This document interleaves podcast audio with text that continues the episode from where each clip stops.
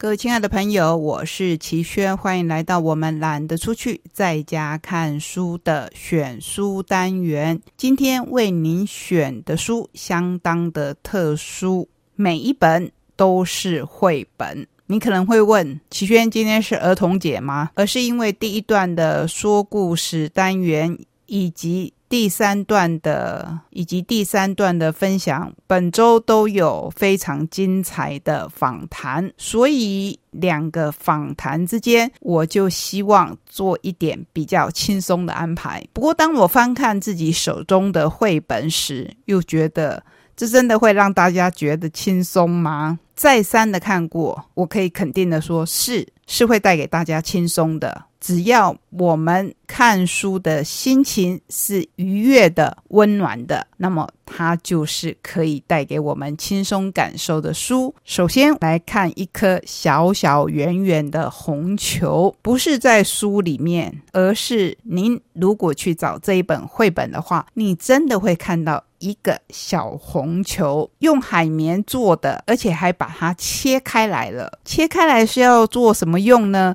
是要让你套在鼻子上，想象那个画面，你一定会说：“齐轩，这是一本关于小丑的书，对不对？”对，你好聪明，这是一本关于小丑的绘本，它的名字。叫做红鼻子，文章是刘青燕所写，绘图的人叫 Mori，日本人吗？不是，是我们台湾人，只是他用 Mori 来当他的笔名，全名你也可以叫他 Mori 三本生，这是典藏工艺版。由八八文化所出版。在介绍这一本绘本的内容之前，我想要先跟您分享作者、绘者以及。这一个团体，红鼻子医生又称为红鼻子关怀小丑协会，是台湾第一个专业、中立且独立的小丑医生组织，长期且固定频率的进入医院病房，为病童带来专属的即兴演出与游戏互动，改变医院的氛围。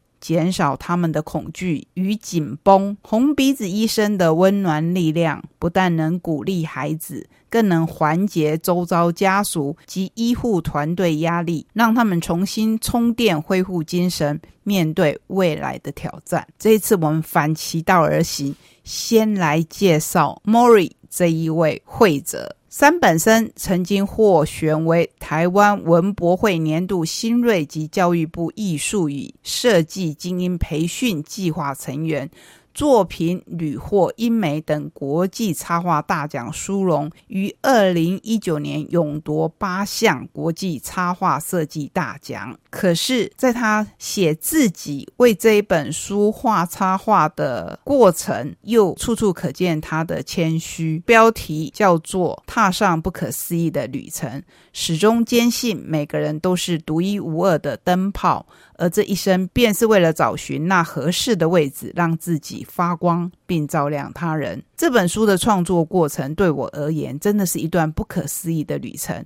我还清楚的记得，去年初汉出版社一行人浩浩荡荡的去了趟台中，拜访刘青燕老师，讨论关于这本书的想象以及可能的模样。对当时的我而言，一个初出茅庐的小伙子，没有什么和其他文字作者合作的经验，能有这样的机会实属难得，所以特别感谢青燕老师。巴克利，巴克利就是巴巴文化的。发行人还有编辑们的信任，把这个作品交给我诠释。我也还记得。第一版惨不忍睹的草图，谢谢编辑们费心安排，让我能够与红鼻子医生谈话，甚至近距离的观察他们服务的过程，让这些具体的感受成为我的养分，进而化作故事画面的一部分。这是老话，可是我还是必须说，因为时间的关系，他的文章我们就不全部的分享。来看看作者刘青燕他又说了什么。刘青燕是谁？相信。喜欢绘本的朋友们是很熟悉的。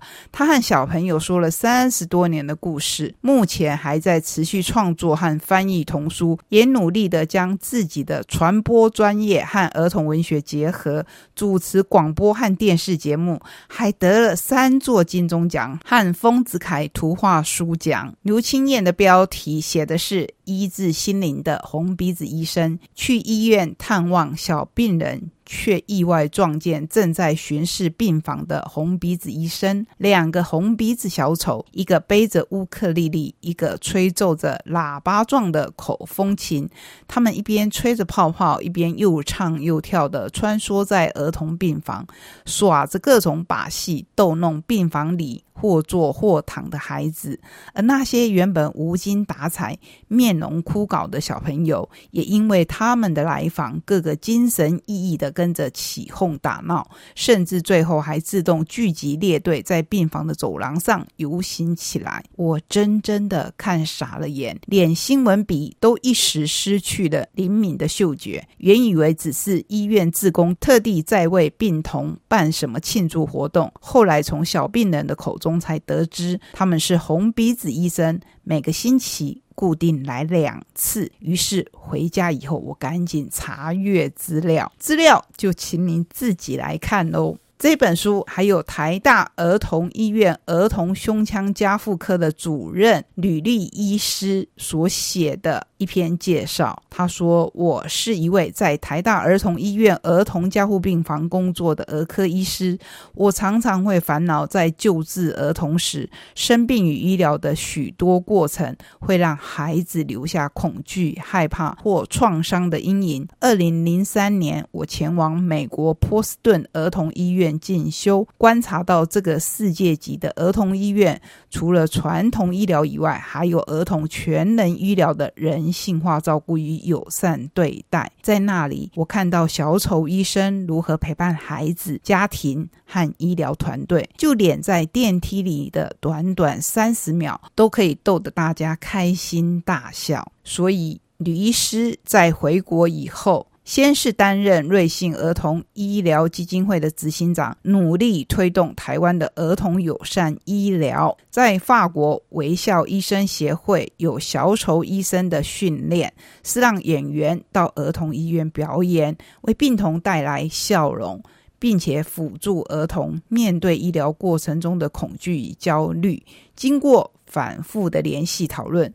促成了二零一四年基金会的赞助。沙丁庞克剧团团长马兆奇因而前往法国参与小丑医生专业研修课程。之后，我们台湾。终于在二零一五年七月正式建立起第一个常驻医院、正式定期演出的小丑医生团队。后续在二零一七年成立红鼻子关怀小丑协会，努力推动小丑医生表演服务。疾病是大家都不愿意看到的，尤其是看到小孩生病。应该是比其他的年龄层让我们更心疼。这一本书借由一位病童的眼光，来让我们看到红鼻子关怀小丑协会如何带给这些病童欢笑。在看的过程当中，当然会心酸。可是，无论是山本身的色彩，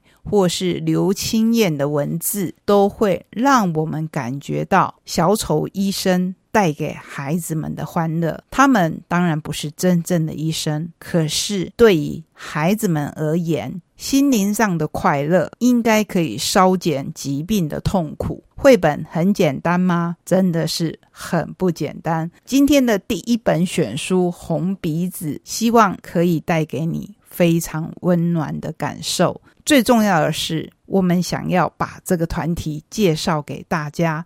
让乡亲朋友们知道，即便在疫情这一段时间，红鼻子仍然透过各式各样的管道，包括视讯，来带给孩子欢乐。接下来的几本绘本选书，恐怕就没有办法像第一本介绍的那么详细。不过，在以后的故事单元里，希望我们的小青姐姐。可以把这些书做更好的演绎，介绍给大家。我也很感谢，因为我们当初就规划了给小朋友的说故事单元，所以当我在介绍绘本的时候，可以比较简略的重点摘录。第一本一样是由巴巴文化所出版的。喵喵，你会说启轩最近好像有很多猫的书，对啊，好奇怪哦，这是吸引力法则吗？就是。最近真的常常有会跟大家来分享猫的书，《喵喵》的作者是桂文雅，绘图者是黄海蒂，非常的简单。当黑夜为大地披上一袭薄被，人们甜甜的沉入梦乡，疯狂夜总会开演了。谁才是这个夜晚的主角？让猫咪好邻居桂奶奶说个好玩的故事给你听。这个故事其实非常非常简单，就是三只猫咪在。我们所不知道的夜晚舞台里上演属于他们自己的故事。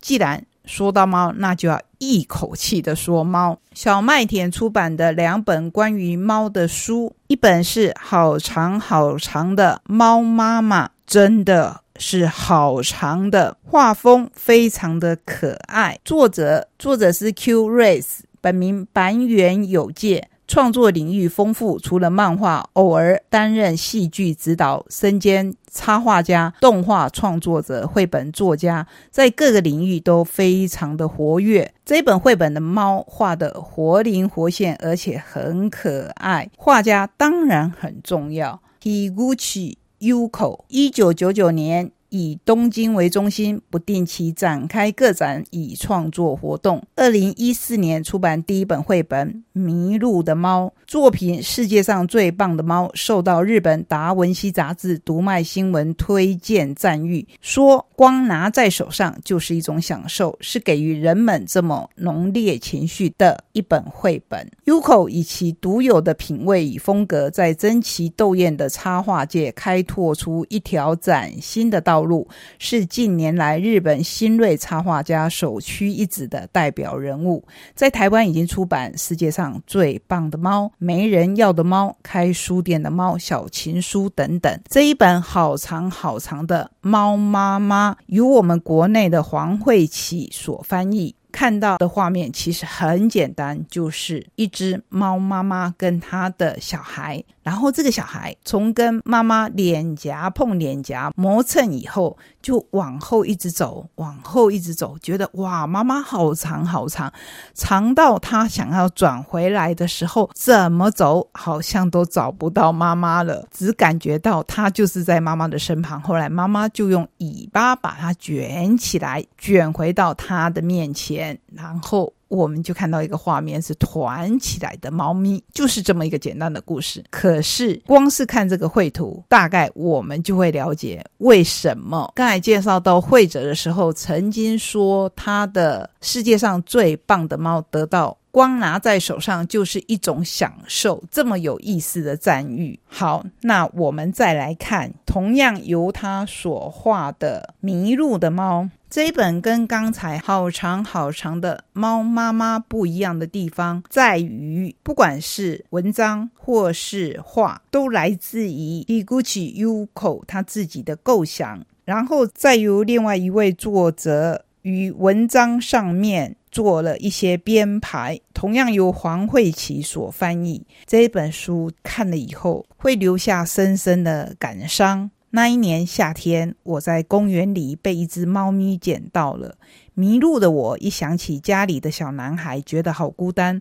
但是猫咪说：“我们一起去找那个家吧。”一起找吗？对啊，一起去。因为我们是家人呀。我们看到封面上有两只猫，可是小的那一只其实是填充娃娃，大的才是真的猫。会不会让你想起非常著名的《玩具总动员》？就是这个填充娃娃被丢了，然后真正的猫带着它要找回去的路，途中会遇到各式各样的动物，就是这么一个故事。另外，我们还准备了两本绘本，虽然今天时间不够。来不及介绍给您，可是可以先跟您说说书名。